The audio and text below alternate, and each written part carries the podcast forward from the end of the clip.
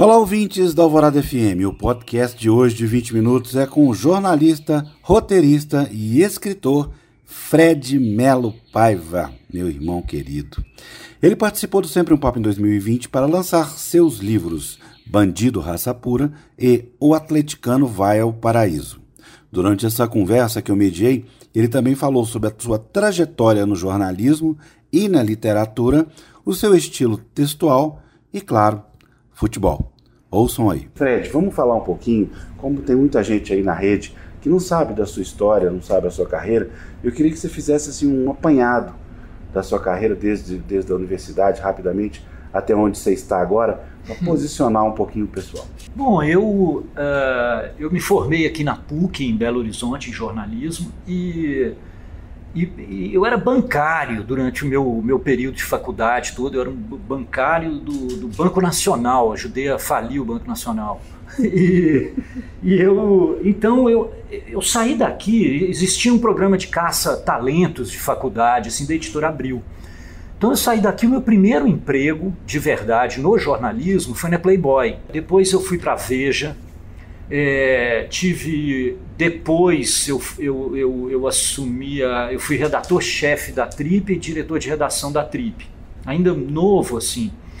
E fiquei um bom tempo ali, fiz a TPM, o lançamento da TPM, você vê que absurdo, né? Na, na, era uma época em que ainda um homem poderia ser um diretor de redação da Trip para mulheres, é um absurdo. Mas eu fiz. É, dali eu fui para o Estadão, criei, ajudei a criar o Aliás, que era né, aquele weekly review do Estadão, com aquela contracapa que tinha uma grande reportagem onde eu onde eu fiz várias das, das várias daquelas reportagens estão aqui no Bandido Raça Pura, inclusive é que dá o nome ao, ao livro. E depois fui fazer televisão, fiz, é, fiz o Infiltrado, fiz a, na Gazeta Cidade Ocupada. É, ao mesmo tempo em que aceitei um convite aqui do estado de Minas para escrever sobre o Atlético, é, retomando, de certa forma, aquele espaço do Roberto Drummond, né? aquela, aquela, aquela brincadeira ali de ter um, de ter um, um torcedor declarado escrevendo, né? Escrevendo sobre o time sem o futebolês, o tatiquês. É, né? claro que o Estado de Minas faz isso com todos os times, né? Sim, tem o sim, América, sim, tem o sim. Cruzeiro. Tem o América, tem o Cruzeiro. E, então eu, eu, eu, eu, é, ao mesmo tempo que fui fazer televisão, mantive que foi legal, porque pude manter assim a escrita né, no jornalismo, no, na, na, no estado de Minas com esse projeto. Como é que foi essa transição sua da, do jornalismo para a TV. É, um, é, um, é, uma outra linguagem, um outro modelo. Né? Você, tem que se, você tem que ser outra pessoa praticamente. Né? É, assim, eu, a, minha, a minha ida para TV, ela tinha um, assim, ela teve para mim pessoalmente, profissionalmente, assim, eu eu, eu estava num momento amargurado com o jornalismo, assim, né?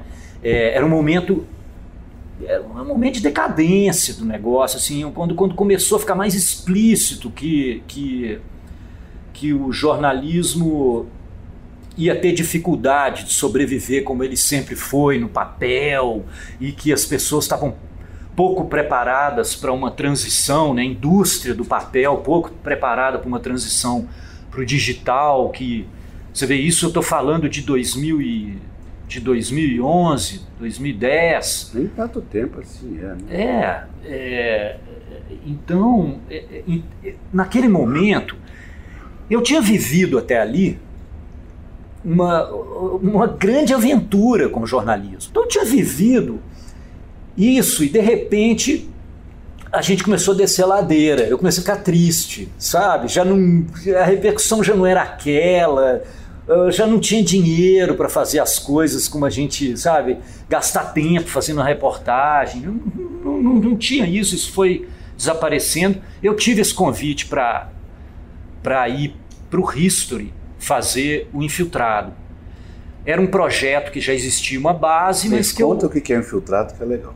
Pois é, o infiltrado ele é um programa de uma série é, com vários, né? Teve, tive, eu fiz duas temporadas, cada uma com 10 episódios, em que você tinha uma grande reportagem, né?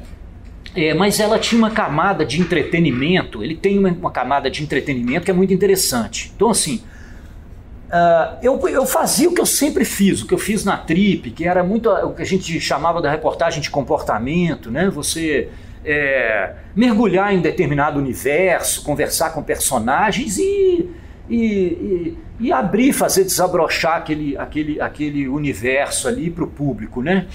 É, para ele compreender um pouco aquela, aquelas pessoas e tal. Então, tinha um enunciado no começo de cada episódio que falava mais ou menos assim: para eu conhecer o mundo dos evangélicos, eu vou abrir uma igreja. Então, abrir uma igreja era um reality show, né? Mas ao mesmo tempo era um jornalismo em primeira pessoa. É, era uma reportagem que eu ou era o quê? Era o, infiltrado, que é, um, que é um clássico do jornalismo. Né? Você vai contar, até o correspondente de, de, de guerra, pelo menos nas as guerras clássicas, né? elas mudaram muito, mas um correspondente de guerra na Segunda Guerra Mundial ele é um soldado, né? ele usa roupa de soldado. Então é uma coisa que existe, sempre existiu no jornalismo. Mas bolamos isso, né? Então ele, ele tinha uma cara de, de, de, de, tinha uma pegada de entretenimento, era mais vendido, como aquele cara vai abrir uma igreja, quer dizer, para eu conhecer o universo do funk, eu vou me tornar um funkeiro, eu vou me tornar um, um cantor sertanejo, eu vou é, me tornar um político, né? Para conhecer o mundo dos políticos e tal. Então é, ele, ele continuava sendo uma grande reportagem ele continuava tendo um, um olhar diferente para as coisas, uma busca por um outro lado do negócio, uma que é a pegada da Trip, por exemplo, e, e é o que eu fiz no Estadão. É, e ele tinha texto. A princípio ele não tinha texto. Ele era uma, uma, ele tinha o texto do roteiro e tal, mas eu ia desenvolver aquilo e tal. Uh, mas ele tinha de início cinco, seis offs que o roteirista escreveu e eu olhei aquilo e tal e chamei o, dire o diretor e falei: será que não ficaria mais legal se eu escrevesse um pouco do meu jeito, né? É, mostrei para ele que era um cara de televisão, mostrei umas coisas minhas para ele. Eu tinha vindo mais assim pela via do history do que pelo diretor. Então ele, ele é um inglês, não me conhecia. Então ele leu as minhas coisas assim e falou: não, vamos, vamos fazer. E aí eu, eu comecei a fazer aquele, aqueles offs do meu jeito, que sempre foi com uma pitada de humor, de ironia, é, de uma mistura entre uma linguagem que às vezes é, resvala numa vamos dizer, numa coisa mais chula, aquilo que eu sempre fiz é, passou a estar presente nos offs e aquilo mudou muito a, a concepção do programa.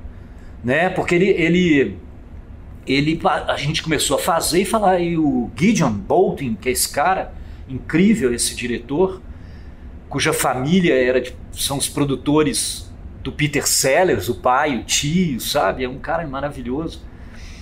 E então ele olhou aquilo e falou: não, vamos nisso aqui e tal. Então, a, a partir daquele. Aí eu, eu passei a ser muito incentivado a escrever a ponto de ter episódios que tem 90 offs.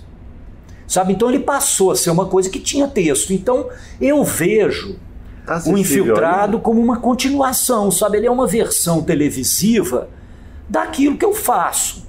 Tá, tá acessível para ser assistido tá, ainda? Tá. No History? Não, tá no pirata no YouTube. Ah. o History jamais colocou. É, são essas coisas, cara, de um, de um, de um, sabe, de um, de um mercado que tem dificuldade em lidar com o outro, assim. É. O History nunca achava que não, você não pode disponibilizar esse negócio no YouTube. É sabe? Os atleticanos aqui copiavam tudo e botavam tudo no YouTube e na verdade aquilo era ótimo porque fazia girar, fazia circular. O, o infiltrado foi muito bem sucedido, sabe? Tanto em, em audiência como eu fui eu fui parar no, no M, né? É, ele foi, eu fui para um M internacional, cara, de. de aluguei uma. Fraque. um fraque. Ah, gravatinha borboleta, tapete vermelho em Nova York. Muito, muito bacana. Bora falar disso aqui. Primeiro fala dos livros. Bom, o, o Bandido Raça Pura é o, ambos os livros são coletâneas da minha, da minha carreira. O Bandido Raça Pura, eu estava justamente nesse momento aí que eu fui para televisão, eu, eu falei, eu vou fazer um, um apanhado das coisas que eu produzi. É, O Tito, na Arquipélago, na ocasião, estava editando muito material de jornalistas e tal, né? E Eliane Brum, ele fez, o Werneck, o Ivan Marcília e outros. Então eu, eu, eu fiz um recorte assim de perfis. Né? Eu tinha feito muitos perfis, foi uma coisa que eu fui me. Né? É uma é uma coisa do jornalismo mensal. O jornalismo mensal tem muitos perfis, muitas reportagens grandes. Eu fiz um recorte de perfis é, bem diversos. assim, né? O livro está tá dividido entre famosos, que tem desde, sei lá, Cleo Pires até Niemeyer, é, Apolônio de Carvalho, é, Dorival Caymmi, que fiz a última entrevista da, da vida dele, aliás, dele e do Apolônio. É, e ah, tem aí anônimos, sempre adorei- isso, perfis de pessoas anônimos notáveis, porém anônimos, e, e bichos. Sempre gostei, cara, assim, de perfilar bichos como se fosse. Sabe, eu começava a usar termos e coisas como se eu estivesse falando de uma pessoa. Porém, era um, por exemplo, um cachorro, né? Teve o Boris, que está aí, que era um. O Boris é um, um cachorro que uma advogada, Thaís Martinez, é, cega ela entrou na justiça contra o metrô de São Paulo para poder embarcar com o Boris, né, que era o cão guia dela. Então isso é o, o, o bandido raça pura. Tem, tem um prefácio do Ricardo Sete, muito bacana. É, e o Atleticano Vai ao Paraíso era uma, uma reunião da- das, das minhas crônicas, desde o início, quando eu comecei a escrever, que era do, dois, junho de 2011, o Atlético estava tinha uma perspectiva muito ruim naquele ano e brigou até a penúltima rodada para não cair. Foi a última foi o, o fatídico 6 a 1, né? E então, é, é, mas eu sou pé quente pra cacete, cara. Comecei a escrever esse negócio aí e já em, né, em 2011 nós não caímos, em 2012 fomos vice no Brasileiro e ganhamos a Libertadores 2013. Então, em 2013 eu já achava que aquilo assim era um pouco uma vai uma, um- uma sociologia assim de botequim sobre o, sobre o atleticano né? Então eu falei eu, eu, eu vou reunir isso em livro. Eu vou, eu vou reunir. Não, não dependia da Libertadores sabe e comecei a fazer isso no início de 2013 com uma ideia de que a gente ia jogar Libertadores eu então fiz uma planejei isso falei assim que acabar a Libertadores inclusive combinado com o Atlético, né? Porque é um, é um produto oficial do, do Galo, né? Então eu combinei com o Atlético. Falei, ó, nós vamos esperar a Libertadores. Ganhando ou perdendo, a gente edita o livro. Chamei uma, uma amiga que era diretora, a Renata Zinconi, que era diretora de arte da Trip quando eu trabalhava lá. Então eu juntei com ela e, e- e eu tava numa assim, eu queria testar as coisas. Então falei, eu não vou fazer com a editora, eu vou fazer eu mesmo, eu vou fazer só eu e a Renata esse livro. E ela fez o projeto gráfico, eu fui editando junto com ela. E a gente começou a. O Atlético começou a gente, né? Eu gosto disso. o Galo é vamos, né? Não é vai Corinthians, né? Vai aí. É assim. A gente é vamos, a gente, nós, né? Então a gente começou a, a evoluir ali naquela Libertadores e eu já o livro ficou pronto assim, né? Então eu só segurava e falava não. E eu fui produzindo junto com a Libertadores. Então eu fazia aquele negócio, mandava para ela, falava bota essa aí. E aí a gente passou mais uma fase, bota essa aí. Sabe, chegou uma hora, assim, eu tinha. Eu, eu pedia para ela, falei, ó, vamos fazer uma capa, a capa da vitória e a capa da derrota. e tinha um título original, assim, a, a capa da derrota era o atleticano. Ele tinha esse título, o atleticano, porque é uma palavra que está em todas as minhas crônicas de desde quando eu comecei até a, essa última. Eu tenho essas coisas, sei lá, uma palavra que eu comecei a perceber que ela estava em tudo, então eu comecei a realmente enfiar ela em todas as crônicas e tal. Então ela, esse livro era o atleticano, se a gente perdesse. E a uma certa altura, numa crônica, eu falava, pô, estamos né, a dois passos do paraíso, que negócio. Né? E acabou virando aí o atleticano vai ao paraíso. Pergunta do Instagram. No Instagram, Rodrigo Gomes de Freitas, a pergunta. A liberdade de brincar com texto usando gírias, expressões populares, você desenvolveu após a universidade? Ela tentou formatar seu texto? Outra pergunta, como você vê o papel do revisor de texto nos seus textos? Eu, eu fui desenvolvendo o meu texto, eu não acho que, infelizmente, né, eu, eu fiz uma. Eu me arrependo, eu fiz uma péssima faculdade, sabe? Fiz uma péssima. Eu, eu, sabe? Não. Então, é, eu, eu sou um menino que fazia boas composições. Quando isso. Quando as redações se chamavam composições, eu era um bom um menino fazer boas composições. Eu sou filho do meu pai, que é um, um cara que escreve muito bem. É, eu não me lembro assim do meu pai estar tá do meu lado, me dando dicas de coisa, mas certamente eu fui influenciado por ele, pela biblioteca dele, sabe?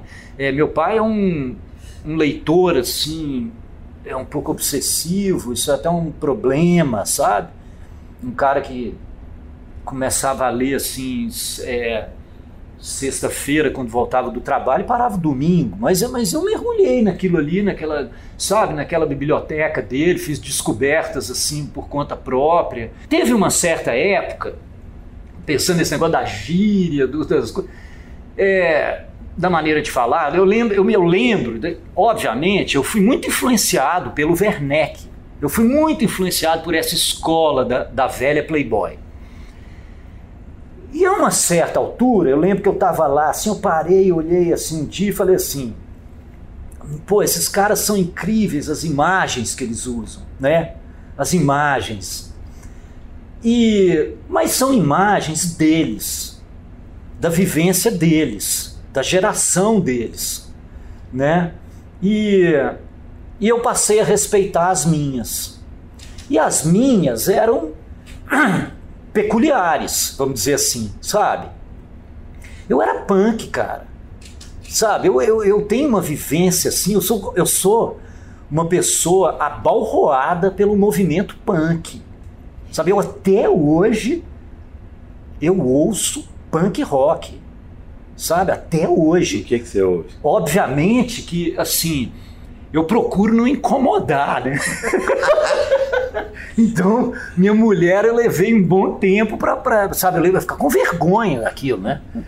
Minha mulher ouve músicas ótimas, assim, e de repente eu, eu tive que, uma certa altura do relacionamento, falar: olha, eu gosto de olho seco. Eu posso colocar um. Eu gosto um, de cólera. É chama? Um negócio de pôr no ouvido? Um fone? É. Eu? É. é ponho, se eu ponho fone e ouço punk rock, muitas vezes. eu, eu dirijo, eu tenho medo de avião, então eu dirijo na estrada alucinadamente, assim, né? Para onde eu vou, de Buenos Aires a, a, a, Fortaleza, eu vou de carro, né? Punk rock, sabe? Ah, que negócio. Então, eu, eu sou influenciado por isso, entendeu? A minha, a minha então, quando eu, eu pegava, bom, as, as imagens, né, a, as flores do campo, não era isso, as imagens não são essas do, do Werneck, né? Mas as minhas era aquela coisa é, é muito urbana, né? Muito, é, sabe? Eu sempre fui assim desse negócio, sempre me encantou o, o, o, popular, né? o, o, o o punk rock era uma coisa da periferia, o, o Mineirão lotado, né? Essas coisas eram, elas, elas me, me influenciaram muito e eu, eu, usava isso, quer dizer, a minha linguagem, o meu jeito de falar, essas gírias que vinham desse lugar. Eu passei a ter respeito por isso, sabe? A usar isso, né? E, E ainda sobre o punk, eu acho que toda a ironia, a minha, a minha, a minha coisa muito crítica, sabe? A minha eu me jogo, né, assim, numa situações, sabe? Tem hora que eu, às vezes eu acabo de fazer um negócio assim e, e não aguento, tiro maior sarro com os cruzeirinhos, aquele negócio, e falo, meu, e agora? Vou para Belo Horizonte, como é que vou andar lá? Sabe? Porque eles ficam, eles ficam uma mas eles ficam com tanta raiva. Eu sei que vai provocar aquilo. Eu sei, mas não aguento, sabe? Então é essa essa essa veia. Eu ando mais mais calmo, na verdade, com relação a isso.